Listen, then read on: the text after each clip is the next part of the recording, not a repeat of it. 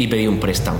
11.000 euros. Voy a montar una empresa de pienso para perros. Eh, Y decía, pienso para perros. Este se va a pegar un tortazo, anda que no hay marcas, anda que no hay competencia, porque lo normal es que fracases. Yo empiezo totalmente solo. Se puede vivir sufriendo. Por supuesto, en la fase inicial del proyecto no cobraba. Bienvenidos al podcast oficial de B-Market. Soy Daniel Cañete y hoy estamos con Pablo Lax. Pablo, Mucho gusto, Daniel. un placer y muchas gracias por estar aquí. ¿eh? Gracias a vosotros por venir. Ahora me contarás tu historia, decirle a la gente que nos esté escuchando que es la primera vez que traemos una startup y ahora quiero que me expliquen un poco, eh, a lo más grosso modo, en qué consiste una startup, en qué consiste tu startup.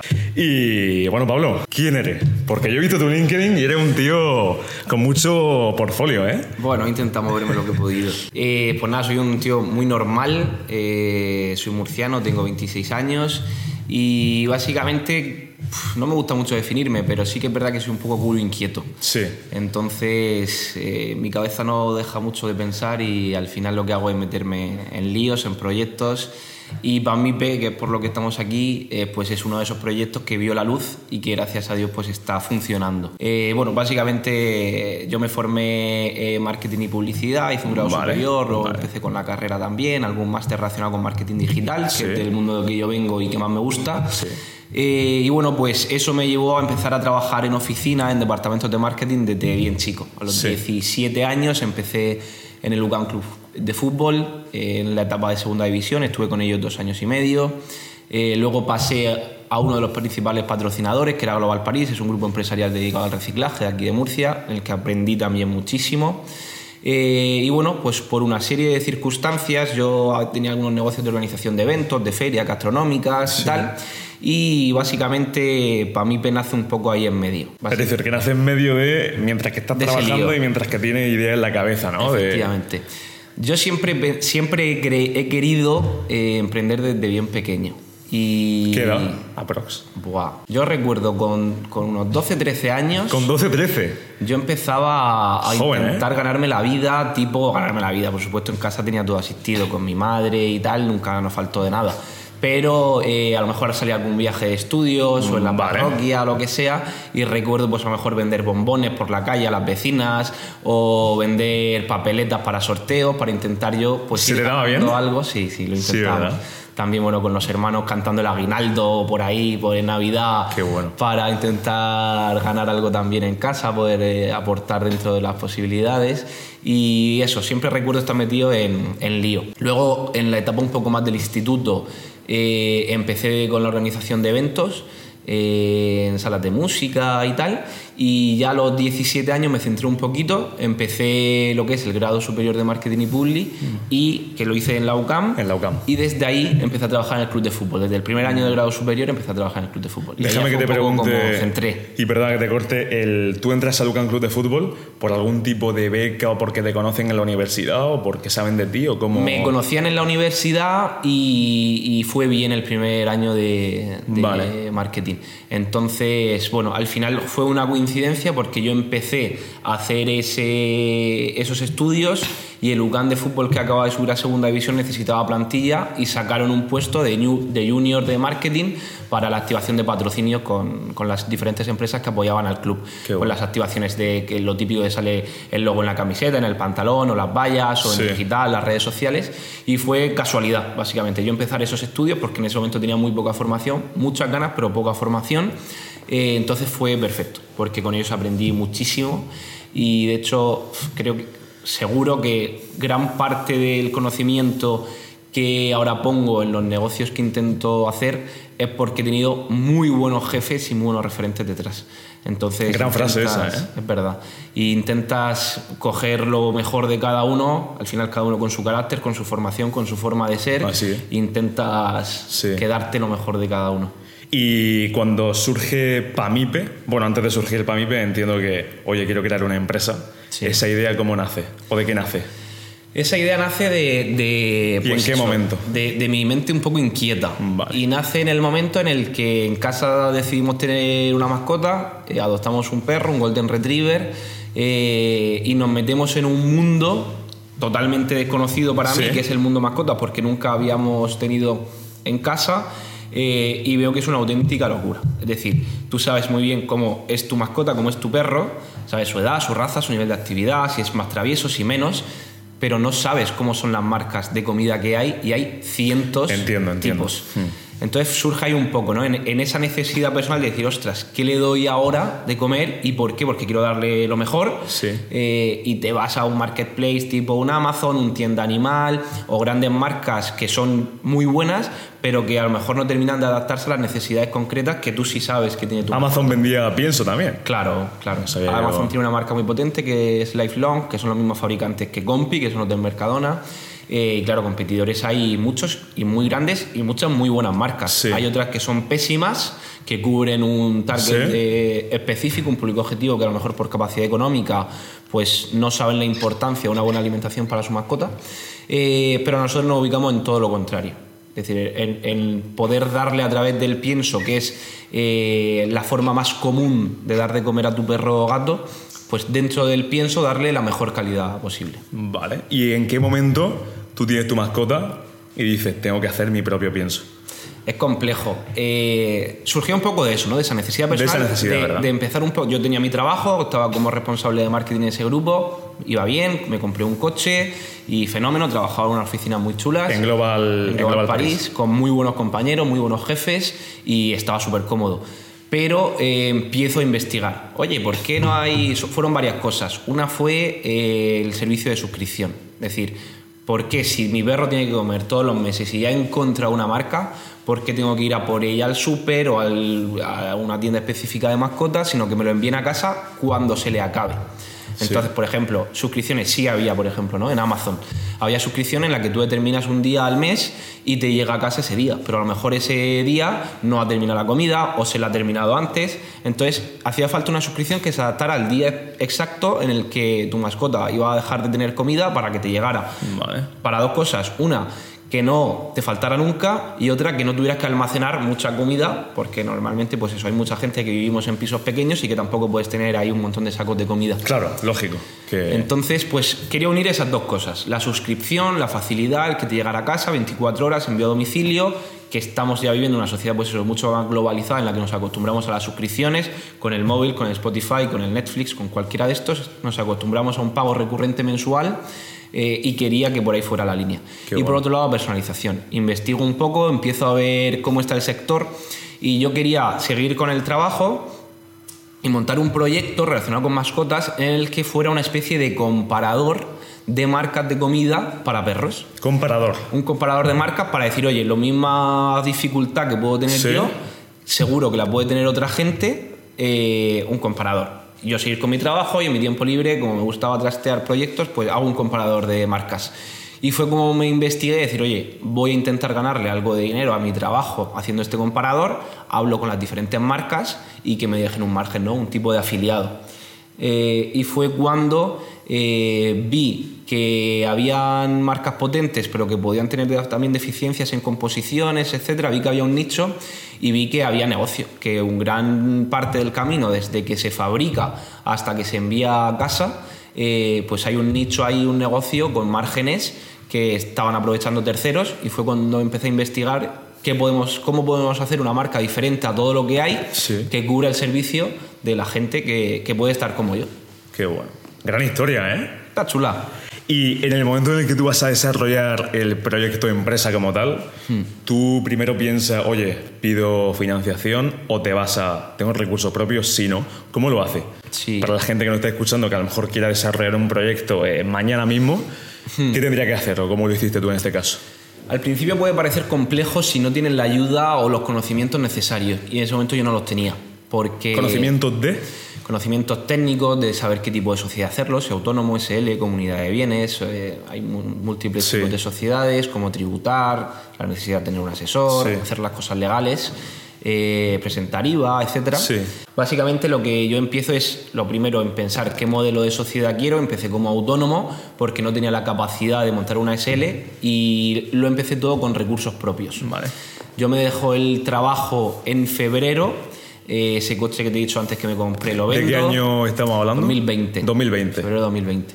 Eh, me compré un coche y lo vendí, eh, capitalicé el paro, que es decir, todo, todo el paro que tenía por haber estado X años trabajando en empresas, lo capitalicé, que es cobrarlo de una para montar un proyecto empresarial, que es una- un tipo de ayuda que da el SEPE, y pedí un préstamo, 11.000 euros. Entonces, para mí nace Lo pides al, al banco, al entiendo. banco, eh, financiación bancaria. ¿Y el banco te dice, te pone trabas o...? El banco pone muchas trabas, eh, quiere que tú también pongas parte del Claro. capital, eres un chaval de 22 años que no trabaja porque te acabas de dejar el trabajo para empezar esto, que no tiene ingresos, y eso fue, fue determinante que nos dieran ese dinero y no sé por qué no lo dieron, porque tú vas al banco ahora y es más complejo que te lo den. Pero bueno, confiaron, le presentamos el proyecto de empresa, confiaron, eh, llevaba años en ese banco trabajando y tal, eh, y bueno, nos dieron ese dinero. Al final fue jugártelo un poco todo, nosotros empezamos con unos 20 17.000, 20.000 euros creo que fueron, y es un poco tirarte a la piscina, eh, porque te estás jugando lo poquito que yo tenía en ese momento para un proyecto que no sabes si va a funcionar o no. Entonces, un poco lo que hablabas de la financiación, empezamos de esa manera eh, autónoma Vale. eh, y yo solo en el proyecto como Sí. único socio, trabajador, funder y todo lo que quieras, pero yo hacía marketing, hacía paquetes, hacía web, lo hacía todo básicamente y iba necesitando de ayuda pues, de freelance subcontratados. Eh, y por supuesto no empezamos ni en oficina ni en almacén, sino que tenía un local en la huerta, una casa en la huerta aquí de Murcia, en Monteagudo. Eh, y básicamente en una habitación la lleno de pienso, de productos para perros. Esa casa estaba eh, deshabitada. Justo empieza la pandemia. Sí. Eh, en febrero yo me dejo el curro y en marzo empieza la pandemia y me pilla en medio de esa situación de montar el negocio, haber Vale. empezado a comprar algo de materia prima. Y bueno, pues básicamente empezamos a rodar. Me sirvió esos nueve meses de encerrarme para desarrollar todo el proyecto a nivel Sí. técnico, funcional. Me quedé a vivir en esa casa porque pasaba más tiempo trabajando ahí que en la mía. propia- Y bueno, eso fue un poco la manera de lanzar. Un 20 de mayo del 20 eh, lanzamos y empezamos a vender. Ahora vais a hacer tres años. Ahora vamos a hacer tres años este mayo. ¿Y la financiación por parte de inversores? La financiación por ¿Llega o parte no de llega? inversores llega eh, en un estadio un poquito más grande. Cuando ya tenemos algo de rodaje, yo había oído lo que eran las startups que había en Estados Unidos, una empresa, una Rodaje, serie de- perdona que te corte, en cuanto a facturación, entiendo. en cuanto a facturación, en Vale. cuanto a producto, en cuanto a marca, un poco ya de haber iniciado la actividad y tal. Eh, y lo que te decía, que yo de startup, de startup o empresas de reciente creación y con un crecimiento rápido, no, no tenía gran conocimiento. Y fue gracias a un inversor de aquí de Murcia, de Javier López y de Emilio Nicolás, que nos ponemos en contacto por Twitter y, le- y por- porque veía que Por ellos... Twitter, ¿eh? Sí, Curioso. porque veía que ellos pues estaban como haciendo una serie de inversiones en empresas Sí. y ayudaban a emprendedores de alguna manera, pues dándole una serie de consejos y tal. Yo no sabía dónde me metía, pero dije, oye, pues voy a escribirle y Sí. a ver esta gente qué hace o si me puede ayudar en algo o que simplemente que me digan si le gusta o no le gusta lo que estoy haciendo. Qué bueno, ¿eh? Entonces fue cuando le escribí a Javier concretamente y me metí un poco en la rueda. Decir, oye, pues esto tiene potencial, podemos llevarlo a tal, te puedo presentar a esta persona, puedes presentarte a este concurso, me ayudó muchísimo. En abril del año siguiente eh, hacemos una ronda de financiación. Eh, ya con inversores privados, Business Angel principalmente, que meten una cantidad económica a cambio de un porcentaje en tu empresa con la expectativa de que crezca exponencialmente y luego ellos puedan recuperar esa inversión que han hecho. Antes de que sigas, Pablo, eh, explica en sí para la, que, la gente que nos esté escuchando y que no sepa en qué consiste una ronda de financiación por parte de un inversor para una startup, que puede parecer así un poco locura todo. Pues básicamente hay una serie de personas que cuentan con algo de patrimonio familiar o empresarial, de cualquier tipo, y que buscan cómo moverlo para rentabilizarlo y al final hacer una serie de inversiones que luego puedan recuperar una Vale. cantidad mayor de dinero. Entonces, dentro de ese tipo de inversiones hay múltiples, hay inversiones agrícolas, hay inversiones inmobiliarias, en bolsa, criptomonedas, y uno de los sectores es invertir en empresas. Y dentro de las empresas, un sector concreto es el de las startups. Entonces es un modelo que, por ejemplo, eh, es un modelo que en Estados Unidos pues llevará funcionando unos 20, 30 años o más y que en España siempre llegamos un pelín más tarde, pero que empezó a llegar Sí, también, pero, ¿no? pero, pero luego llega. Correcto, hace unos 10 años o así con más fuerza. Eh, y básicamente pues invierten una cantidad de dinero, a tu empresa se le da una valoración eh, normalmente alta porque tiene un potencial de crecimiento alto y se supone que vas a conseguir llegar a unos objetivos de facturación o de monetización o una posible venta en la que se valore Venta empresa. de la empresa. Una venta de la empresa. ¿Y la valoración en qué se mide?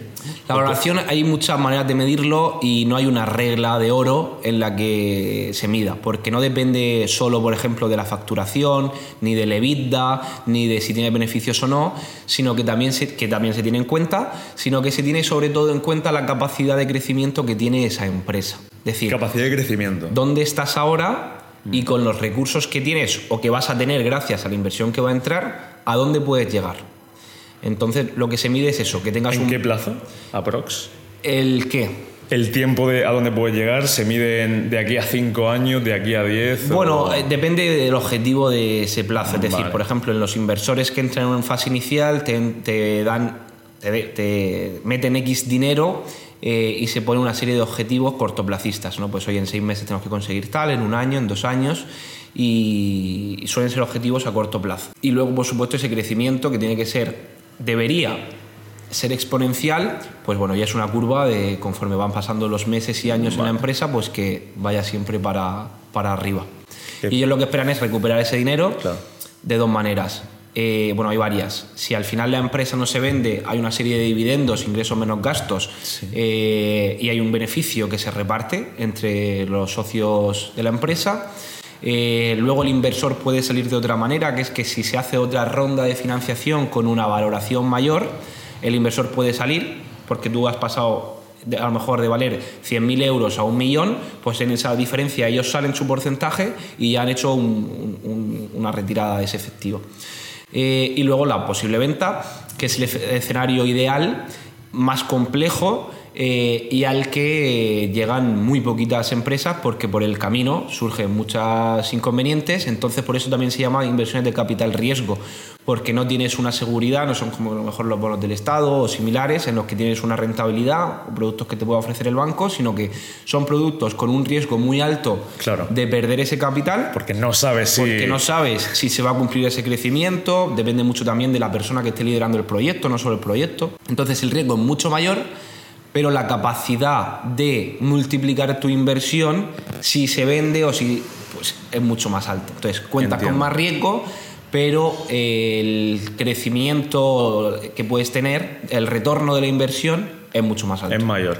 Y háblame, Pablo, claro, antes decías de un crecimiento exponencial. Hmm. A diferencia de, por ejemplo, un negocio de pueblo, ¿por qué en una, en una startup el crecimiento puede ser exponencial o tiene que ser exponencial? Hmm. Y en una panadería de pueblo se tiran a lo mejor 40 o 50 años para conseguir lo que consigue una startup en 2-3 años. Es como debería de ser, ¿eh? Ese crecimiento no siempre pasa por lo que te decía. Eh, hay veces que te vienen factores externos que te dificultan el camino, pero se intenta que tenga ese crecimiento exponencial. Básicamente creo que depende, eso es bastante personal, pero creo que depende de, es multifactorial. Entonces, una cosa muy importante es la visión que tú tengas de, de tu empresa o de esa panadería.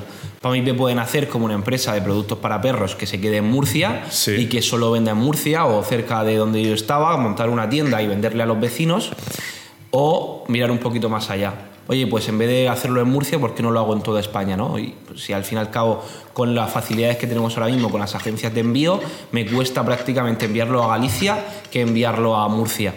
Entonces, depende de muchas cosas. Uno, que tengas un mercado amplio, ¿no? que, que seas abierto de miras a la hora de trabajar ese mercado e incluso hacer procesos de internacionalización. Sí. Luego, por supuesto, que el producto que tengas, que es lo más importante, sea diferencial a lo que hay. Es decir, si, Totalmente si estás vendiendo un producto de la misma marca que otro, es decir, al fin y al cabo estás siendo un distribuidor, o creas una marca que no un se diferencia, intermediario que- Claro, o creas una marca que no se diferencia en nada, ¿por qué vas a crecer? Si no te diferencias en nada de, de otro tipo de negocio. Entonces, pues eso, se miden una serie de factores, pues que haya un mercado existente dispuesto a comprar ese tipo de producto o servicio, que normalmente no, no, tienen por qué ser productos, sino que también pueden servicios, ser servicios, y, y, hay muchas de las empresas que directamente se dedican a la tecnología.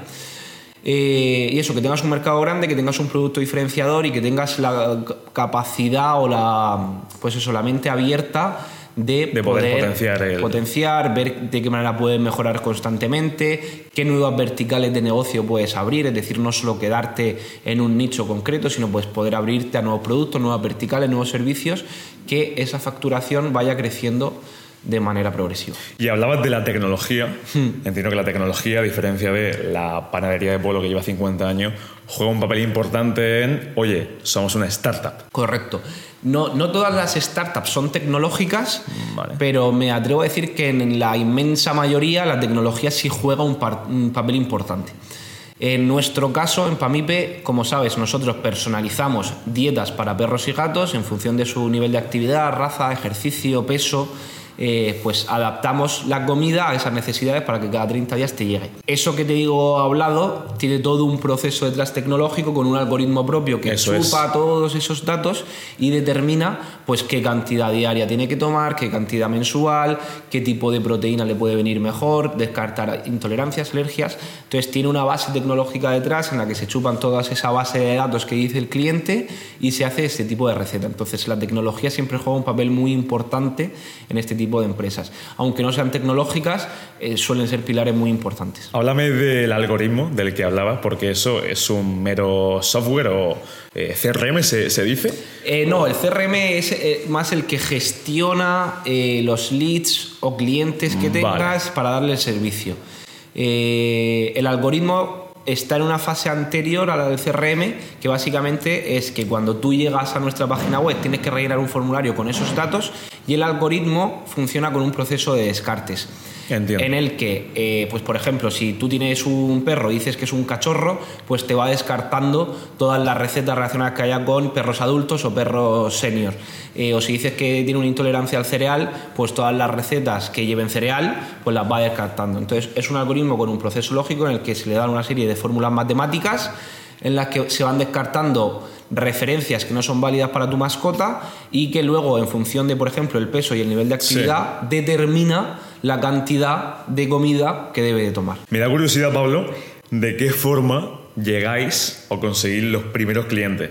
Es lo que se suele decir, ¿no? Oye, ¿qué canal de venta utilizaste por primera vez? ¿Cómo llegan vuestros primeros clientes? Sí. ¿Orgánicamente? ¿A través de, publicidad de pago? Es, ese momento muy chulo, el de los primeros clientes. Sí, ¿verdad? Y nosotros tuvimos una suerte y es que lanzamos con un producto es decir, nos tiramos a la piscina sin testear realmente si ese, si ese producto iba a ser comprado por gente. Es decir, que no, no lo hicimos fatal. Vale. Lo hicimos fatal. Porque, porque nos tiramos a la piscina sin haber MVP. Sin, sin haber pro, es decir, sí era un MVP, sí. pero un MVP no, no tiene por.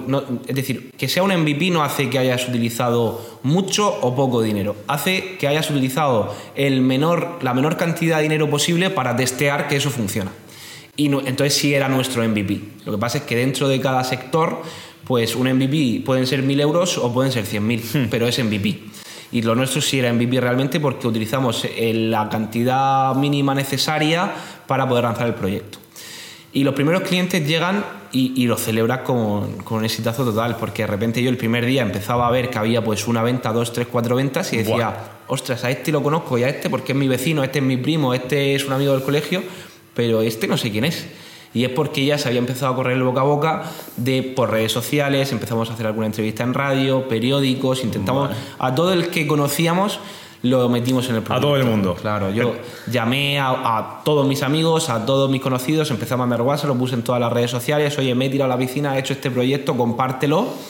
Y así fue. Las primeras ventas en nuestro caso llegan por boca a boca, por recomendaciones de amigos o familiares que se atreven a probarlo o que recomiendan a un amigo o familiar que tiene, que tiene una mascota. Como que eh, surge como un mix de todo, ¿no? Es decir, que te conocen eh, por la zona en la que vives, saben de ti en redes sociales claro. y ya llegan las primeras Lo ventas. Lo importante es que seas altavoz ¿no? del proyecto que estás haciendo porque al final quien va a confiar eh, primeramente en ti va a ser gente que te conoce y que incluso no lo hace tanto por probar ese producto que tú dices que es especial, sino por agradarte a ti o por hacerte el favor y por apoyarte, que es muy importante, que, que muchas veces vemos que hay amigos o compañeros, familiares que inician proyectos Y, muchas veces hacemos lo contrario, que es criticarlo. Es decir, pero ¿a dónde vas? Eso no tiene sentido, te vas a pegar Definición de España, ¿eh? es complejo, es complejo. Y, en vez de, apoyarlo, muchas veces lo atacamos. Pero eso yo, yo me acuerdo que decía, amigos, voy a montar una empresa de, vulgarmente, pienso para perros. Eh, y decía, pienso para perro, este se va a pegar un tortazo, anda que no hay marcas, anda que no hay competencia. Y tenían razón, había muchísimas marcas, había muchísima competencia, pero intentamos buscar nuestro valor diferencial. Pero muchas veces es eso, en vez de apoyarte. Pero yo pienso que la gente que te dice que no, o la gente que te dice no vayas por ahí, esa gente previamente, la mayoría no lo ha hecho. No lo ha hecho. Es decir, y te digo, yo te digo ahora mismo, me dice, Dani quiere montar el grupo de restaurantes más grande de España no te lo voy a decir, pero a lo mejor una persona común te diría, eso es imposible, esa persona no lo ha hecho. Claro. Bajo mi criterio. El que lo haya hecho, los grandes, los que estén ahí con estrellas Michelin, te van a decir, es difícil, pero adelante. Adelante. Mi punto de vista. ¿eh? Sí, sí, Mi punto de vista. Al final, la gente que piensa así no, no, no lo hace con ningún tipo de maldad, ni parecido, sino que, pues eso, por, por desconocimiento muchas veces, o por falta de formación, o, porque no tienen esa ambición, pero al final siempre lo hacen por tu bien. Es decir, ostras, yo me acuerdo mis abuelos, cada vez que se decía, yo pasaba a dejarme un puesto de responsabilidad en el que tenía un sueldo decente, ¿eh? un buen coche y tal. Empezaba a decir, ostras, mi nieto con 20 años está ahí en una oficina, qué bien, tiene ya la vida resuelta, ¿no? Que es lo que siempre buscan los padres o los abuelos, hmm. ya tiene la vida resuelta. Y de repente le dices, abuelo, abuela, me lo dejo todo, tenía esto ahorrado y me lo, voy a palmar en este proyecto porque lo voy a invertir. Eh, y ostras, yo me acuerdo que, claro, hasta que yo no, por supuesto, en la fase inicial del proyecto no cobraba. ¿Cuándo empiezas a cobrar o a generar dinero propio? Empiezo a cobrar de manera muy progresiva conforme eh, va subiendo la facturación y va quedando algo de margen para poder sacar algo de la empresa. Eh, pero de manera paralela hay que empezar a contratar trabajadores para que me echen una mano. Entonces mm. también tienes que empezar a pagarles a ellos una cantidad ¿no? que sea decente también pues, para con su formación y el proyecto. Pero bueno, al final básicamente puedo sacar algo de dinero, ponerme una nómina, cuando ya entra la inversión que comentaba, gracias a Javi y los inversores que él trae, que se cierra una ronda de inversión de unos 55.000 euros. Y es el momento en el que yo puedo empezar a cobrar algo. ¿Tarda mucho? Es decir, el tiempo en el que eh, tú quieres o buscas esos 55.000 euros, ¿son meses, son días o...? Es complejo, depende, depende de muchas cosas, pero son procesos burocráticos normalmente lentos. Ya. Porque lo primero tienes que tener el inversor que esté dispuesto a darte ese capital, invertir en tu negocio, que es complejo, encontrar, dar con esos contactos, explicar el proyecto bien y que, ostras, apueste por un chaval, claro, que de 22 años que está en su casa vendiendo pienso para perros, ¿por, ¿por, qué te diferencia de, o por qué te lo voy a dar a ti? Entonces tienes que currártelo mucho, hacer un trabajo, explicar muy bien el proyecto y pueden pasar perfectamente, pues eso, dos, tres, cuatro meses desde que inicias eh, la ronda de financiación hasta que la cierras, claro, y luego ya te metes eh, legalmente con asesorías en cerrar eh, pues burocracia, notas convertibles que luego tienes que llevar ante notario, pide decir el notario, pide la escritura, eh, que el capital entre en el banco, te hagan las transferencias. Es un proceso lento y tedioso. Saliendo un poco más de esta parte técnica, cuéntame por qué alguien que tenga una mascota tiene que comprar o debería comprar en, en Pamipe y no en otra. Sé que la pregunta es un poco muy de venta, pero bueno, Suelta aquí tu, speech. bueno, básicamente, eh, si es una persona, nosotros tenemos tres públicos objetivos. Tres públicos. Es decir, eh, por supuesto, puede comprarlo cualquier persona, pero tenemos definidos tres tipos de personas que compran Pamipe. ¿Cuáles serían esos tres públicos? Eh, pues por un lado tenemos eh, aquellas personas que tienen una mascota que tiene cualquier tipo de problema, enfermedad o intolerancia, ya sea a los cereales o a cualquier tipo de materia prima, y necesitan algo más específico para su mascota que se adapte concretamente a sus necesidades.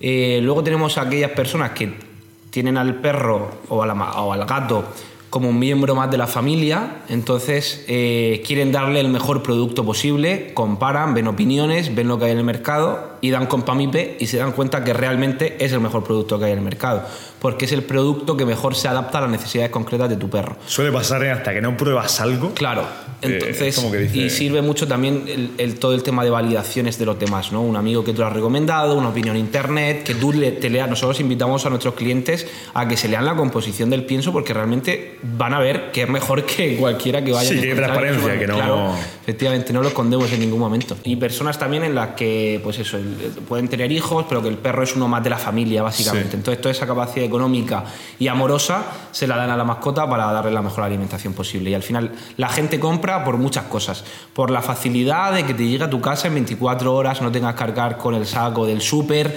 eh, que se te olvide un día la comida, esté lloviendo y tengas que salir corriendo a comprar la comida y luego pues esa calidad, ¿no? esa diferenciación en la personalización es muy importante, es clave para encontrar con la hasta la receta que mejor se adapta.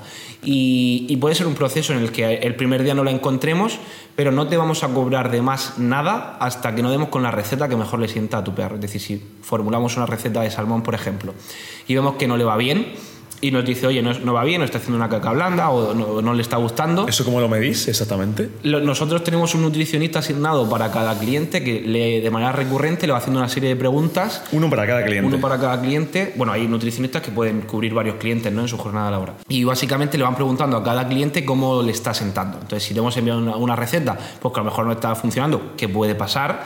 Eh, de manera automática, se le envía otra referencia sin cobrarle absolutamente nada, hasta dar con la receta concreta que mejor le sienta a su mascota. Entonces, tener ese nutricionista también es un valor diferencial total. Tú vas a un supermercado y te compras una marca de pienso, le sienta bien o no le sienta bien, al cajero no le importa, ni es su trabajo, no te va, ni te va a devolver el dinero, ni te va a preguntar cómo ha hecho caca tu perro esa semana. Claro. Entonces ese nutricionista da muchísima tranquilidad, ¿no? Saber que hay alguien que realmente se está preocupando por tu mascota y que está haciendo ese seguimiento, porque muchas veces también vienen mascotas con objetivos específicos, como puede ser perder peso. Entonces se formulan piensos. Curioso, ¿eh? Claro, al final es un nutricionista, igual que para la persona, pero para la mascota.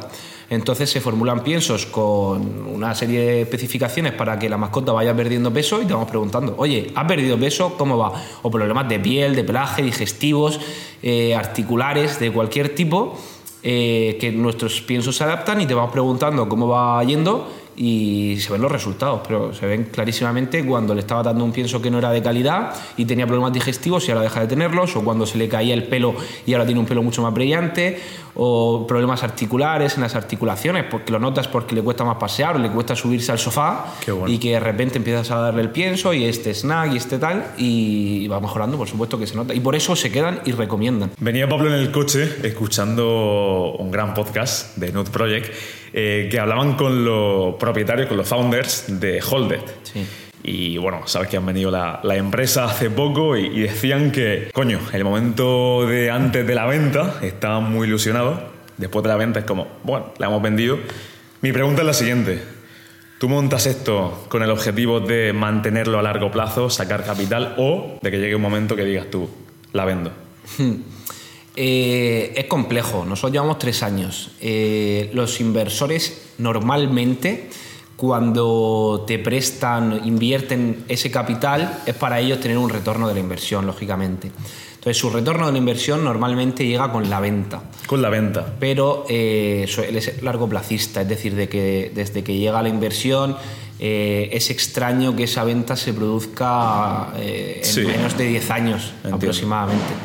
Pero bueno, al final iremos un poco como vaya determinando el mercado. Sobre la marcha, ¿no? Nosotros estamos creciendo, lo que sí que tenemos claro es que nunca dejaríamos a. Nunca se cerrará, o esperamos, eh, que pues, si está en nuestra mano nunca se va a cerrar la empresa, sino que ya sea con nosotros como trabajadores, como founder o CEOs, eh, estemos dentro o fuera o la adquiera otro grupo empresarial, eh, la empresa va a seguir trabajando con esta marca, con este tipo de referencias y mejorando, creciendo para poder dar todavía mejor servicio, sea vendida o no. Eh, el servicio al cliente se le va a dar igual de bien o mejor conforme vaya, vayamos creciendo. Y hablando en cuanto a tema trabajadores, ¿tú cómo empiezas? Empiezas como todo, ¿no? Empiezas como, CEO, como director de marketing, como eh, me busco la vida, me busco los clientes, me busco todo. Me ha recordado una, cosa chula. Yo empiezo totalmente solo. Eh, Empiezas solo, que quede claro que... Empiezo solo con el capital que me presta el banco y junto. Ni socio ni, ningún tipo de socio ni ningún tipo de trabajador. Eh, y me acuerdo que, claro, el, porque somos, al final pensamos que la gente nos va a juzgar por lo que somos o dejamos de ser. Eh, y también juega ahí un poco la, la, pillería que tú tengas. Pero yo me acuerdo que es que me ha recordado que para comunicarme, por ejemplo, con los medios de comunicación o poder empezar a hacer entrevistas o poder salir, yo tenía diferentes correos electrónicos, pero era yo solo. Entonces tenía una que era mi nombre, pelax.com y hablaba y gestionaba, pues, por ejemplo, tema de, pues como CEO, ¿no? Sí. Luego tenía otro que era proveedores y hablaba solo con proveedores, otro que tenía marketing, otro que era comunicación, otro que era influencer. Entonces todos los correos eran mentiras, llegaban solo a mí, pero dabas esa imagen profesional de, eh, ostras, que parezca que somos una empresa grande, porque muchas veces nos pasaba que íbamos a hablar con fábricas y decían, bueno, pero ¿quién hay detrás? ¿Quién eres? Y, o sea, no es fácil llegar a una fábrica con 20 años y decirle, oye, yo quiero que me hagas X toneladas de pienso, ¿y cómo me vas a pagar? Pues no lo sé, debí hacer una transferencia, tal. Entonces, mucha gente no confía en ti al principio y hacía falta un poco esa pillería de, ostras, que parezca que hay varias personas en el proyecto para darle una seriedad que realmente luego no es necesario. Si volviera atrás no lo volvería a hacer, pero bueno, tampoco me arrepiento, nos sirvió para empezar a tocar palos que nos abrieran puertas, poder hablar con proveedores, con veterinarios. Eh, claro, tenía otro que era comercial, arroba pamime.com, para poder hablar con veterinarios y que pareciera que eran personas diferentes. Te imagino todos los días escribiendo emails, ¿eh? Total, no, no, y, todavía mi trabajo es escribir emails. Eso, más que pillería, yo lo llamaría tener visión. La gente que no está dentro del mundo empresa o incluso el mundo deportivo, que lo asocia mucho a la visión, no, ¿para qué vas a pensar de aquí a cinco años si no sabes lo que va a pasar? No, no, no. Es que si en tu mente tiene una idea, tiene que ocurrir por narices. Claro. Porque tú tenías visión. Sí, sí. Y, y, lo que has dicho es clave. Es decir, por ejemplo, volviendo a lo del MVP, ¿no? Eh, yo tenía claro que no quería quedarme en una marca de pienso convencional de pueblo y que vendiera en Murcia, sino que mi versión era totalmente muchísimo más grande y es el camino que estamos consiguiendo ahora. Y en eso es muy importante los cimientos que pongas desde el principio, porque puedes hacer, eh, eh, por ejemplo, hablando en la página web, puedes hacer una web muy limitada que te dé posibilidades para muy corto plazo, pero que a lo mejor no está posibilitada o, estructurada para que cuando tengas un crecimiento grande puedas recibir X número de visitas o de formularios, etcétera. Eso es un ejemplo, pero es importante aplicarlo a todo, es decir, que las decisiones que estés tomando ahora te sirvan para el trabajo que estás haciendo eh, pero con la visión de que lo que estás construyendo ahora, esos cimientos, te sirvan para dentro de cinco años cuando estés facturando cinco veces lo que estás facturando ahora. Así es. Y eso, eso es más mental que, Total. cogerte un libro, método Lean Startup, tal, técnico. No, no, es que todo eso es mental, es mindset, lo que dicen los americanos de... Es desbloquearte un poco y ver. Y luego también, por supuesto, el el no tener, bueno, es muy difícil decirlo, o sea, es muy fácil decirlo, pero el no tener miedo al fracaso, ¿no? Porque, porque lo normal es que fracases. Es decir, si, si por supuesto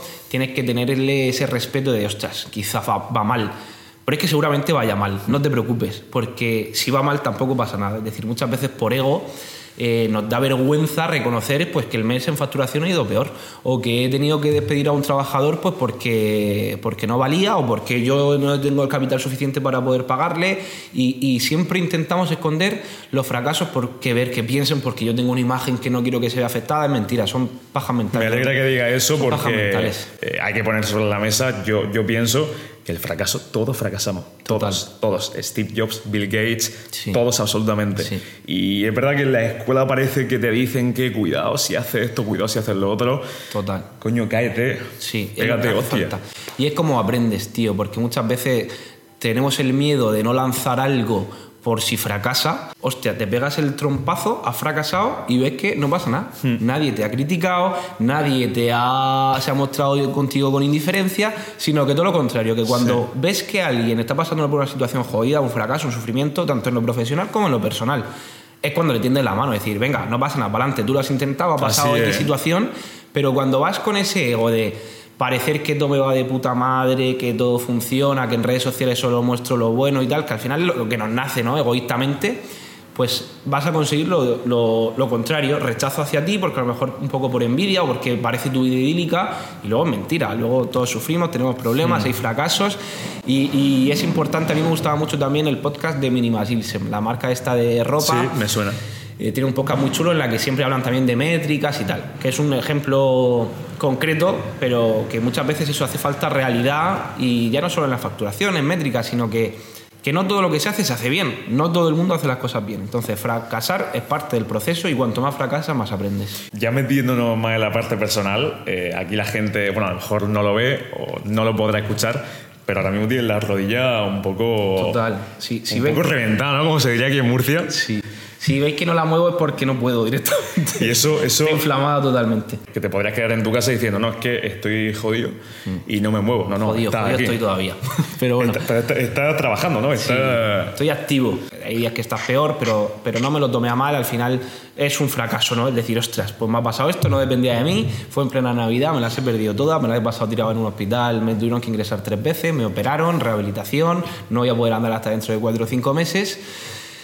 Pero, y puede ser un fracaso, ¿no? Decir, hostia, qué putada, qué faena me ha mandado la vida. Eh, pues no, al final intentas, yo voy lo a... Admite lo admites y sigues para adelante. Y al final, bueno, hubo un tiempo, unas semanas que no pude trabajar, pero bueno, luego ya puedo teletrabajar normalmente desde casa.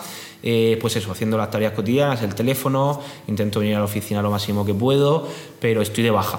Eh, legalmente en la seguridad mm. social estoy de baja, lo que pasa es que no podemos cuando eres empresario, autónomo, emprendedor, cuando algo depende de ti. Yo porque la suerte que tengo es que los trabajadores tiran para adelante, Raquel, que es una de las trabajadoras increíble como trabaja y lo saca prácticamente todo. Eh, pero tú por mucho que estés de baja, el teléfono, los proveedores te llaman, los clientes algunos te llaman, eh, materias primas, historias y al final pues tienes que, atender más o menos como puedes. A mí me llama de lo que acabas de contar la mentalidad, porque parece que estamos tendiendo a una sociedad en la que estoy lesionado o me, me pica la garganta, ya no puedo hacer nada. Total. El tema, el tema del mindset, ¿cómo lo afronta? Por ejemplo, yo pienso de la siguiente forma, ¿no? Eh, cuando te pasó eso la forma de, pensar, oye, es que hay otra gente que a lo mejor no tiene ni para comer, yo sigo, sigo vivo. O a lo mejor otra gente que le hubiese pasado algo peor. Sí, o hubiera perdido la pierna o la operación se hubiera complicado. Al final es dar gracias, ¿no? Por lo que tenemos, por lo que no tenemos. Pues las cosas, yo creo que por mi manera de pensar, de creer, por la espiritualidad que tengo, pues creo que eso, que, todo pasa por algo, que todo va bien y que todo tiene un sentido. Y que muchas veces cuando vienen también sufrimientos como pudiera ser esto, pues hay maneras de afrontarlo, hay maneras de tirar para adelante. Y, y luego un aprendizaje seguro que te... 100%, seguro. ¿Crees en, eso que me... ¿Crees en algo más allá? Espiritualidad, energía, frecuencia, llámalo Dios, llámalo lo que sea. Sí, yo soy creyente, soy cristiano, católico, soy practicante y me, ayuda, me ayuda todos los días. Es decir, de hecho, gran parte de ese pensamiento que tú puedas decir que es positivo o ese mindset del que hablamos, yo no creo que me venga por eh, leer un diferente tipo de libros o podcast o formación, que también, sino que pues por la formación que recibo cristiana lo recibo. Y al final un cristiano vive así, es decir, eh, aceptando y sabiendo que vienen sufrimientos, que los vamos a tener en la vida y que no te matan, sino que se puede vivir con un sufrimiento, se puede vivir, ser feliz, tirar para adelante y tenerlo. Es decir, muchas veces vivimos una sociedad en la que el sufrimiento se descarta, intentamos huir de toda manera corriendo de lo que me hace sufrir, es que me han tratado mal en el trabajo, es que mi hermana me ha hecho, es que mi padre no sé qué, y es verdad, hay muchas veces que la gente es injusta con nosotros y hay hmm. veces que sufrimos hmm. por culpa de otro o por culpa nuestra. Pero la, la diferencia es cómo te lo tomas esto. Y se puede vivir sufriendo y se puede ser feliz y tirar para adelante y montar proyectos y hacer una familia y crecer. Y el sufrimiento es una parte de la vida que vamos a tener siempre y depende de cómo lo afrontes. Yo lo afronto sabiendo que, que yo no puedo y que hay alguien que me ayuda por mi espiritualidad, ¿no? que yo lo llamo Dios y que otros llamarán pues con la energía, la motivación o como sea. Todas son válidas. A mí la que a mí me ayuda personalmente es cómo la vivo hablemos un poco de tu vida. Eh, me comentó un pajarito hace poco que te casas pronto, puede ser. Sí, sí, sí. ¿Cómo, cómo, cómo surge eso de, de, casarte ya? yo es que soy un tío un ¿Cuántos años tienes? Perdona que te corte. 26. 26. 26. Yo soy un tío un poco raro. Entonces, eh, bueno, básicamente le digo que soy raro porque cuando creo en algo eh, lo aplico, lo que decíamos, ¿no? No, no me planifico. Hace bien, si es tu criterio. Correcto. Eh, hay otros que planifican o necesitan más tiempo o lo que sea. yo me caso en julio. llevo con mi novia 10 meses, con Miriam, y nos casamos el 22 de julio. Y mucha gente pensará, por supuesto, que estoy loco, que es poquísimo tiempo. Eh, pero bueno, al final ves una serie de cosas en la persona que te hacen, por supuesto, empezar esa relación de noviazgo, de conocimiento. Y pues lo he visto Miriam. Básicamente en este tiempo ha sido suficiente. Eh, pues también tenemos, creo que, un tipo de relación diferente a lo que pueda darse ahora mismo también en la sociedad. Que buscamos lo contrario, que es no quiero compromiso, no quiero ataduras el poliamor, estar hoy con uno, hoy con otro, o que no me aten, o sentirme libre, una falsa sensación de libertad que yo, Miriam y yo, pues no pensamos así.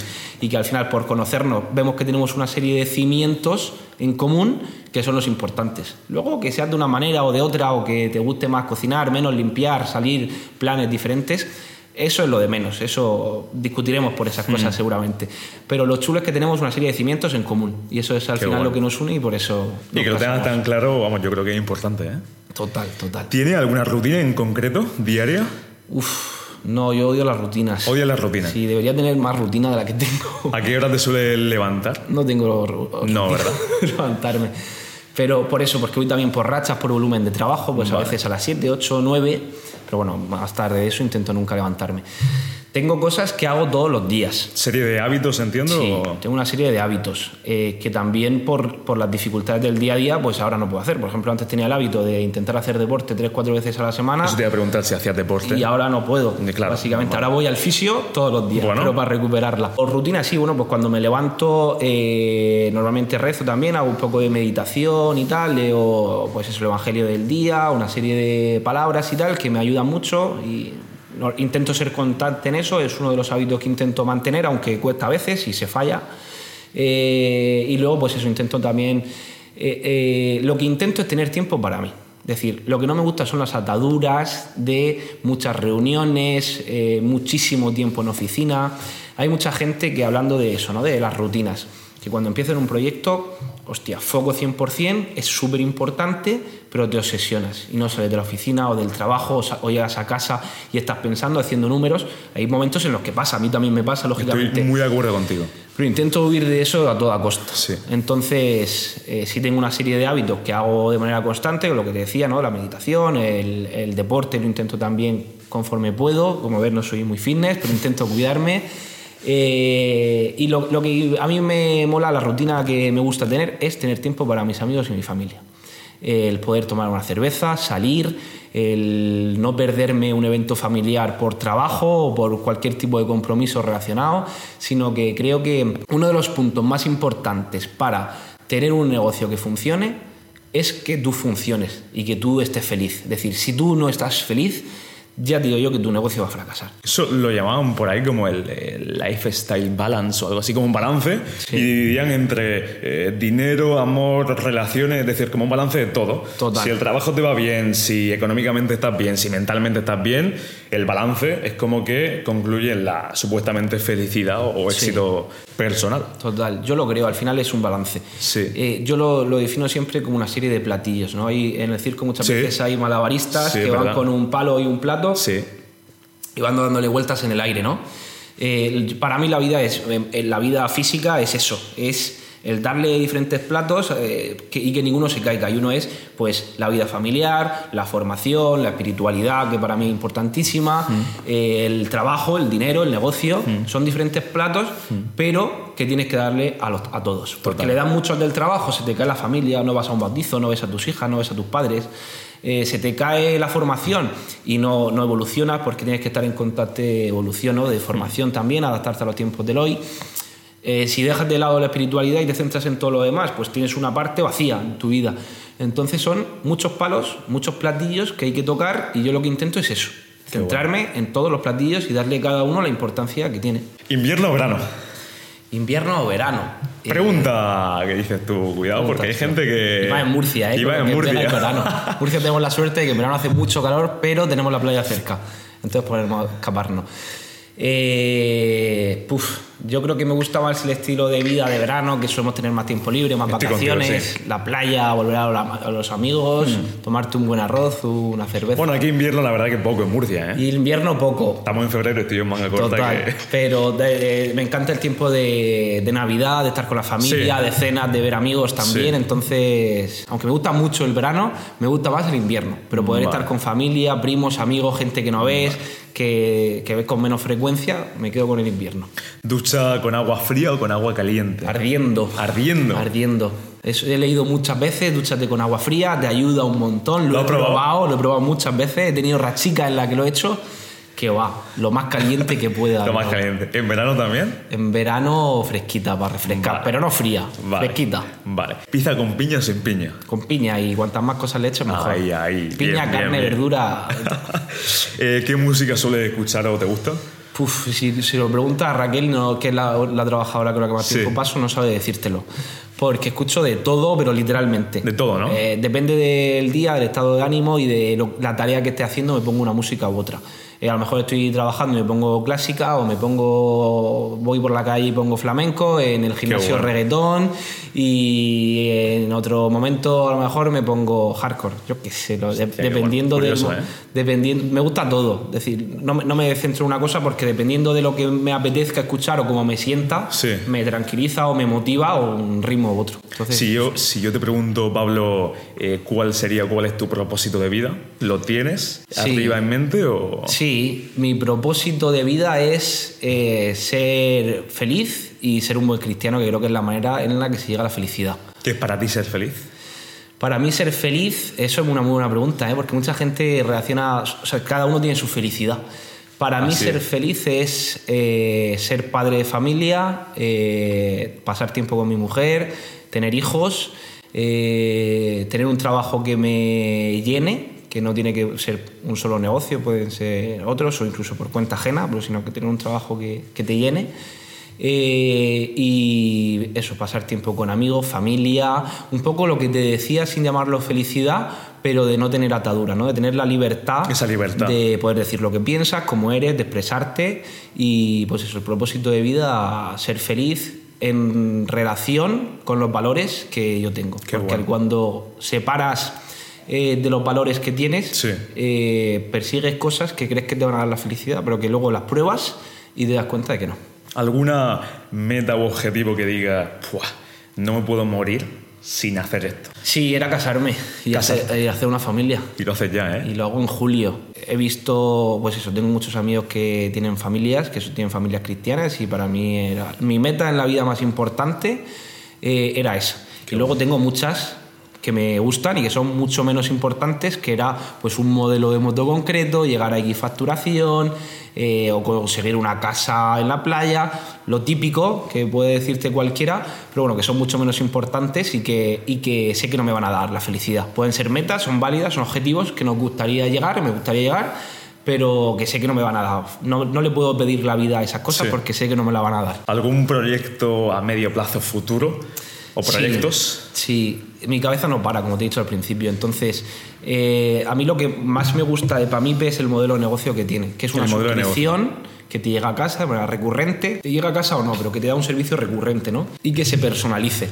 Entonces, pues bueno, voy detrás de eso, de desarrollar diferentes proyectos eh, que permitan eh, ese modelo de suscripción y ese modelo de personalización. Lo Qué puedes explorar a cualquier sector, ya sea el Sector, sector nicho. fitness, eh, yo qué sé, cualquier tipo de nicho en la que puedas personalizar un producto y hacerlo por modo de suscripción. Todo lo que haces ahora mismo, todo lo que tienes, hace tiempo tú lo visualizabas. Sí, 100%. Es decir, para ti la visualización de eh, tener en mente quién querías ser ha jugado un papel importante, entiendo. Sí, sí, sí, totalmente. Eh, lo que pasa es que muchas veces, lo que te decía, visualizas cosas que crees que te van a hacer feliz, llegas y no te lo hacen. Te entiendo. Y muchas veces lo que nos pasa, a mí hablo por mí, ¿eh? Visualizo algo que digo, "Guau, cuando consiga esto, Sí.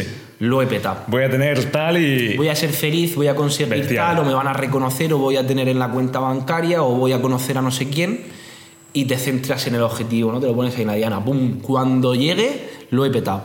Y es mentira, tío, te das cuenta que es muy fácil decirlo, ¿no? Pero, pero te das cuenta que lo que te va haciendo feliz es el camino, el pasico, hostia, estoy cerca El y conseguir- se puede decir. Total, total. Entonces intento no centrarme tanto en lo que quiero conseguir, sino porque no lo hago. No disfruto muchas veces del camino.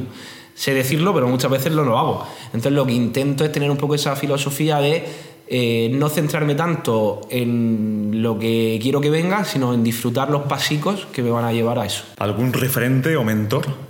Un referente mental. ¿O referentes o personas en el mundo de empresa, en el mundo deportivo, en la vida que te hayan inspirado a hacer lo que haces? Sí, pero, pero no son conocidas. Vale. Es decir, referente mi madre, que, que le ha visto cómo ha sacado una familia viuda con siete hijos, el menor, el menor tenía, mi hermana pequeña, 10 meses. Pues un referente en la vida, ver Gran cómo, referente. cómo ha vivido mi madre. Eh, mi abuelo, eh, familiares, primos, amigos, trabajadores, eh, jefes.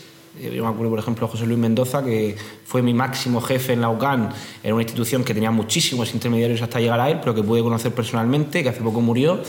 Pues, referente 100%, como modelo de vida, como cristiano, como empresario, como visión y como sentido de vida. De, de decir, ¿por qué hizo ese proyecto, ¿no? Y cómo se ha ido luego dejando a, las- a la generación siguiente, ¿no? A sus hijos. O Miguel López de la Cámara de Comercio de aquí de Murcia, que era mi jefe en Global París. He tenido la suerte que siempre he tenido jefes cristianos, empresarios, que me ha llamado la atención su modelo de vida. Y yo creo que esos son dos de mis referentes por, por eso, por persona cristiana, empresaria y que sus negocios tienen un sentido con su vida. Es decir, no hay una diferencia entre cómo viven y cómo piensan. ¿Algún libro que te haya marcado? El libro que me haya marcado, eh, sí. Por ejemplo, me acuerdo ahora mismo del libro de Efecto Compuesto. Efecto compuesto. Sí, que me gustó mucho, que era lo que te decía un poco, que las pequeñas acciones que hacemos de manera cotidiana son las que determinan la consecución de objetivos. Es decir, muchas veces, por ejemplo, nos ponemos a ahorrar o perder peso. Sí. Y venga, quiero perder 10, 10 kilos. Y no está tanto en la felicidad que te va a dar llegar a esos perder 10 kilos, sino que hagas cosas cotidianas que te den ese acceso a ese objetivo, ¿no? Que Total. lo cumplas. Pues que te prives, pero sin grandes locuras. Por ejemplo, en la dieta, no privarte, de repente no dejar de comer muchísimo menos. Oye, me voy a quitar la chocolatina de las 5. En vez de tomar café con azúcar, me voy a poner sacarina. Los hechos cotidianos muy pequeños que acumulados en el tiempo a largo plazo mejoran tu vida. Eso, fíjate qué casualidad me lo explicaba, voy a mencionar a María Miralles, profesora Correcto. que tuve en Profesora publicidad. mía. Así es. Y en una asignatura en cuarto, creo que era estrategia de la comunicación publicitaria, no me acuerdo muy bien, pero lo que tú has dicho de el proceso. Es decir, quiero perder 10 kilos, ya, ya, ya. Pero a día de hoy, por ejemplo, tienes que establecer un plan. A lo mejor a cinco meses o a un año. Vale, hoy, hoy qué tienes que hacer. Y mañana y dentro de un mes, tú te vas marcando una serie de objetivos y vas creando como toda la estrategia. Que no es, no pierdo 10 kilos hoy, no. Total. Es como el proceso, ¿no? Sí. ¿Y tú vienes de familia empresaria o emprendedora? Eh, mi padre, eh, bueno, eh, no, no vengo Vale. de familia emprendedora. Mi padre eh, muere hace 21 años, creo que hace este septiembre, 22, eh, y él se dedicaba con mi abuelo a vender fruta y verdura en el mercado. A vender fruta. en el Sí, mercado. Hostia, qué entonces eso es lo más parecido a alguien empresario en mi Bueno, casa. hay que- Pero hay mucho que bueno. rascar. Hay riesgo ahí también, ¿eh? Sí, hay riesgo y, y- y mucho que aprender también. ¿no? Yo Muchísimo. no tuve la suerte de poder aprender mucho de mi padre, más allá de lo que me hayan contado, pero me lo imagino, ¿no? Al final eh, pues sacas constancia, levantarte muy temprano, irte lejos a por materia prima, trabajar muchas horas, trabajo físico. Eso es de admirar. Entonces, Eso- lo más parecido a un empresario ha sido eso, mi padre o mi abuelo que se dedicaban a lo mismo, pero que sacas cosas buenas, ¿no? Esa constancia, ese sufrimiento, esa- ese estar todos los días y luchar por, él, al final, pues luchaba por llevar el sustento a casa. Bueno. Y ha sido lo más parecido a un empresario que he tenido en familia. Por último, dos últimas preguntas. En 10 años, ¿dónde o cómo te ves? En 10 años, eh, ¿en qué aspecto? ¿De la vida o en general? En general. Eh, me veo con una familia, ojalá verme con muchos hijos, una familia numerosa, eh, rodeado de gente, pues eso, de familia, de amigos, y seguir teniendo proyectos que me ilusionen. Es decir, eh, pues eso, tener- se- seguir un poco desarrollando vías empresariales o no, no tienen por qué ser proyectos empresariales, sino tener proyectos que me ilusionen que construir. Y porque es, por, bueno. por mi tipo de cabeza, que es inquieta, Eh, no me gusta hacer una cosa y centrarme solo en esa, sino pues ir abriendo palos, porque a mí lo que me gusta es construir proyectos. ¿Y qué consejo le darías a una persona, bajo tu punto de vista y tu, y tu experiencia, que quiere emprender ya, pero que diga, mira Pablo, es que no tengo ni idea, no tengo Sí. conocimiento empresarial, no vengo de familia emprendedora, el primer paso, ¿qué debo hacer? El primer, ayer lo escuchaba a un amigo que lo decía y lo, lo poníamos un poco en común. El primer paso, si estás así, es formarte. Es decir, Formarte. porque te vas a ahorrar muchos tropezones en el camino. Que hacen falta, que es lo que hablábamos antes, pero cuanta más formación tengas, que no tiene por qué ser una pedazo de carrera o un máster. o- ¿Formación en cuanto a qué? Formación en cuanto al proyecto que quieras desarrollar. Vale, Es decir, importante eso, eh, que acabas de decir. No, no me refiero a una formación, no me refiero a un título, eh, sino que te for- que aprendas. Sí, conocimiento que te- del conocimiento. sector da de- igual que tengas el título o no, sino que aprendas del sector en el que te vas, que te empapes bien, que le dediques tiempo para ahorrarte tropiezos después, que si hubieras tenido ese conocimiento te hubieras Sí. ahorrado. Y que te tires a la piscina, es decir, que es compatible. Puedes tirarte a la piscina y formarte a la vez. Que experimente, ¿no? Ya de primera mano. no- que se centre en, Buah, voy a conseguir todo el conocimiento que pueda y luego lo aplico. ¿no? Lo que decíamos de la balanza. Oye, Sí. empieza a desarrollar el proyecto, ve formándote, ve qué aspectos puedes aplicar y eso, un poco de balanza. Lanzar el proyecto, no tener miedo de equivocarte y de manera continua eh, Qué formarte. bueno. Y lo que decíamos, el- esa balanza, ¿no? Es decir, lanza un proyecto. Genial. No olvides tu familia, no olvides tus amigos, no olvides tu deporte, tu forma de ser, sino que sea balanza. ¿Tú crees, Pablo, que hay una tendencia a tengo 350 mil millones de ideas, las tengo apuntadas, sigo mi vida, pero no ejecuto ninguna? Hmm. Es normal. Es normal porque da mucho vértigo. O sea, yo, yo al, al final, con un poco de ego, te crees mejor que los demás porque tú te has atrevido o tú te has lanzado y te piensas que es mejor que los demás. No pasa nada. Quiero decir, el trabajo es uno de esos platillos que decíamos, ¿no? Eh, a lo mejor tú, a- tú te realizas siendo funcionario o tú te realizas trabajando Por en- eh, con tu padre Por o trabajando en el mercado o trabajando dependiente en el decalón. Que eso quede claro, yo lo pienso así, que cada uno encuentre su felicidad. Claro, Decir- es que ese platillo se mantenga. A lo mejor tú y yo, por nuestra manera de ser, tenemos unas inquietudes que lo desarrollamos y le damos vueltas a ese platillo de una manera. Sí. Las demás son igual de lícitas, no son ni mejores ni peores. Y es que ese platillo de vueltas, que te dé un sustento para vivir, da igual si ganas más, ganas menos, que te dé lo suficiente para llevar el estilo de vida que quieras llevar. Que no tiene que ser ni millonario ni pobre, eh, puede- eh, o, o sí, es en- cre- encontrar el sitio en el que te Sí. encuentres cómodo. ¿Cómo ves España a día de hoy? Yo lo pienso así, lo digo abiertamente. A mí me gustaría que, o me imagino una imagen de España como fuese la americana, ¿no? A nivel empresa, de que se apoyase eh, a full a los empresarios y a toda la gente que vaya a emprender y se incentivase, ¿no? Pero veo esa parte de no me atrevo porque me van a hablar de impuestos. Tú ahí cómo ves la, la balanza. A ver, yo creo que vivimos en un gran país. Qué complejo. No, no, estoy de acuerdo Yo contigo. vivo- ¿eh? me encanta el estilo de vida Estoy de acuerdo contigo. de nuestro país y además nosotros que vivimos en el Mediterráneo nos podemos Buah. bajar poco. Eso. Eh, pero sí, por supuesto que he hecho un poco en falta eh, que va llegando, ¿eh? Va llegando. O ese hambre de. Tienes sueño, vea por ello. Sí, yo, yo creo que no es tan importante el, el ir a por ello, ¿no? Si tienes, por supuesto, esa ambición, ir a por ella. Pero sí que es verdad que hacen falta incentivos que ayuden, que hagan más fácil, tanto económicamente como burocráticamente, el iniciar un proyecto.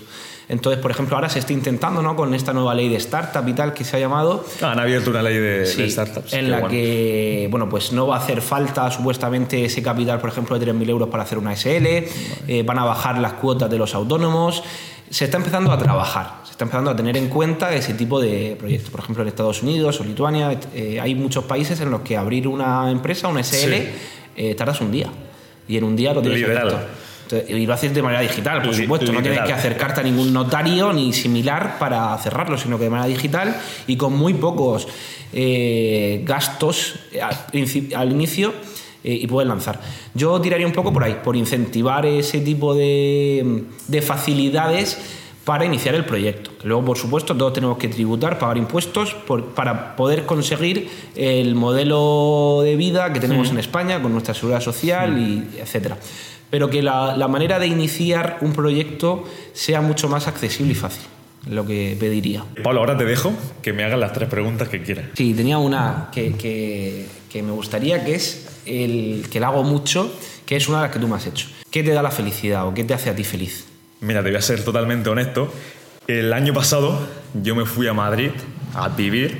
¿Por qué? Porque estuve en Madrid en una serie de, de eventos y vi Madrid y digo, ¡buah!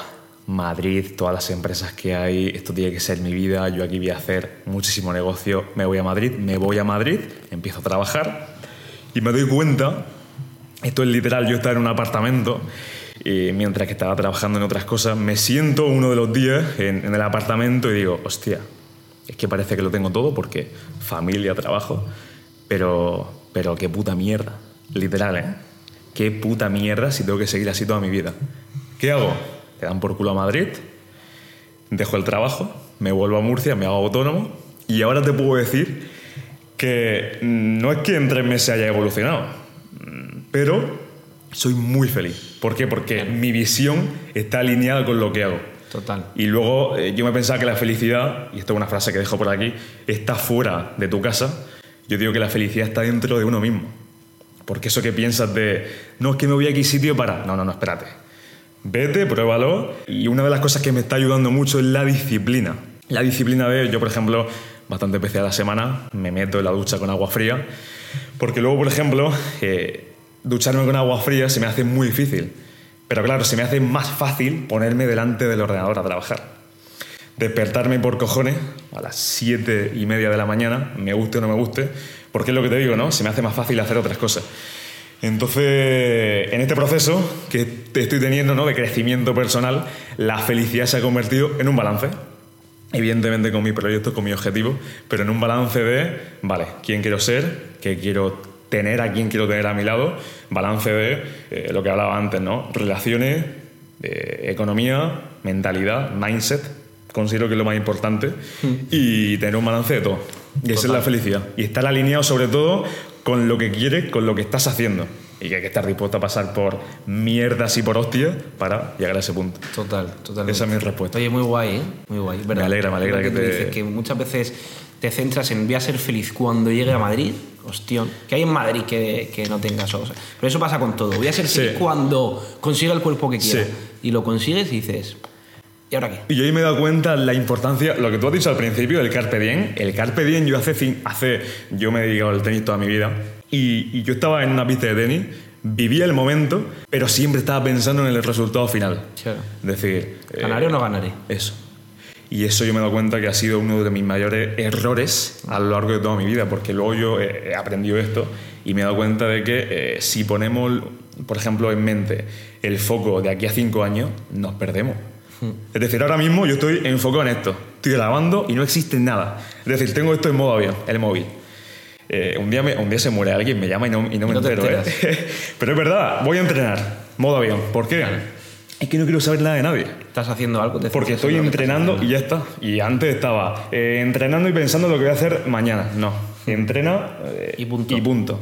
Qué bueno. Esa es mi filosofía. Empalmando con la siguiente pregunta, que también me la, me la has hecho y también me gusta siempre preguntarla. Eh, lo que decíamos, ¿no? Carpe diem, aprovechar el día. Sí. Pero ¿dónde te gustaría verte en- en 10 años? Yo en 10 años justamente, esa pregunta me la, me la preguntaron ayer porque hice otro podcast. eh, le, doy, le doy recuerdos a Marketing Marta, no sé si te suena, Eh, de aquí en mismo no Murcia. sé quién es. Pues es una crack de- del mundo de, de veré, lo Instagram. Y me la hizo y le contesté lo siguiente, en 10 años me visualizo haciendo lo que hago a día de hoy con varias empresas montadas. Yo tengo el objetivo de crear varios proyectos que funcionen, delegarlos, sistematizarlos, que funcionen bien económicamente y luego yo a nivel personal seguir haciendo lo que a día de hoy hago. Eh, lo que le decía a Marta, ¿no? Sí, puede ser que eh, surja la oportunidad de estar en un yate, pero no me veo eh, tocándome las narices, porque yo pienso que si ahora mismo la disciplina que estoy construyendo se va a tomar por saco, mi vida se va a tomar por saco. Entonces me veo con el mismo balance, pero bueno, eh, más evolucionado. Qué bueno. Con más edad, eh, sí, más recursos económicos, más proyectos y me veo en ese punto. Muy bien. Y la última, me has dicho que eran tres. Sí. Estaba pensando mientras hablabas. Eh, el mayor fracaso, tío, o error que creas que has cometido, profesional, personal, llevándolo al terreno que quieras. Sí. Pero eso, lo que más te ha picado. Hostia, buena esa, ¿eh? Yo me considero que no he tenido, a lo que la sociedad conoce, ningún éxito. Es decir, he tenido tropecientos mil fracasos, te lo juro. Y mi mayor éxito ha Esa sido tener... no me la esperaba. Mi mayor, mi mayor éxito ha sido tener tanto fracaso. ¿Por qué? Porque yo empecé a los 14 años grabando... Bueno, yo empecé a los 6 años a jugar al tenis. Termino a los 19.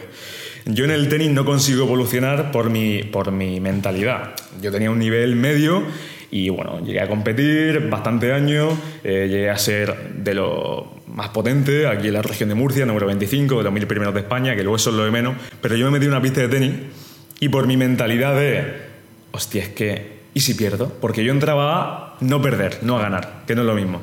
Eso se extrapola a otras cosas que hice. La mentalidad. Empecé a los 14 años a hacer vídeos con YouTube, lo dejo. Empiezo a los 15, lo dejo. Empiezo luego otro canal, lo dejo. Siempre he ido así, pero con la mentalidad de ¿y si pierdo? ¿y si tal? Entonces, uno de mis mayores errores ha sido la debilidad mental de ¿y si no funciona? A la mierda. ¿Qué pasa? Que como te he dicho antes, después de tanta hostia, a mí me la pela. Total. Tú ahora mismo me dices, Dani, lo que estás haciendo con mi market se va a la mierda. Evidentemente ese, ese, ese apego ¿no? que tenemos, pero digo, bueno, pues hago otra cosa. Total. Es importante también. Es ¿no? que- cuando hay un fracaso, no quedarte ahí anclado, en plan, hostia, lamentando. Eso, eso lo he aprendido de tanta hostia. Me creía disciplinado cuando realmente me he dado cuenta viendo a gente que lo digo abiertamente, están muy por encima mía, y lo admito a nivel personal, a nivel mental, a nivel económico, que digo, hostia, si yo tengo disciplina, ¿esto qué son? Son tiburones. Entonces, esos son hostias que te da la vida que dices tú, bueno, pues habrá que aprender de, de esta gente. Qué bueno. Eso es un poco. Muy bien. Pues nada, ¿Te ha fenomenal. gustado el podcast? Me ha encantado, tío. Me alegro. He hecho entrevistas, eh, muchas, pocas, no sé, habré hecho unas 20, 25. Eh, ha sido la mejor sin duda. También ¿Sí? porque ha sido la Sí. más larga, te da tiempo a Sí. hablar de más cosas. Pero no son las típicas preguntas de siempre. Entonces, Ya. mola, mola. Da, da bueno. para abrirte, para conocer también a otra persona. Qué bueno. Y es chulo, es chulo. Bueno. Lo compartiré. Es de los que te siento orgulloso de que cuando ¿Sí? estén hechos, oye, voy a pasárselo a Hostia, mi familia, bueno. a mis amigos. Me alegro, me alegro. Espero que os haya gustado a todos vosotros. Tendréis en la descripción el enlace a la web, eh, todas las redes sociales de, de Pablo. Pablo, ha sido un placer. Espero que te vaya genial. Y, y bueno, ya cuando te cases, eh, lo celebraremos también. Seguro que sí. Muchísimas Muchísimas gracias, Pablo. Que vaya genial, ¿eh? gracias a ti.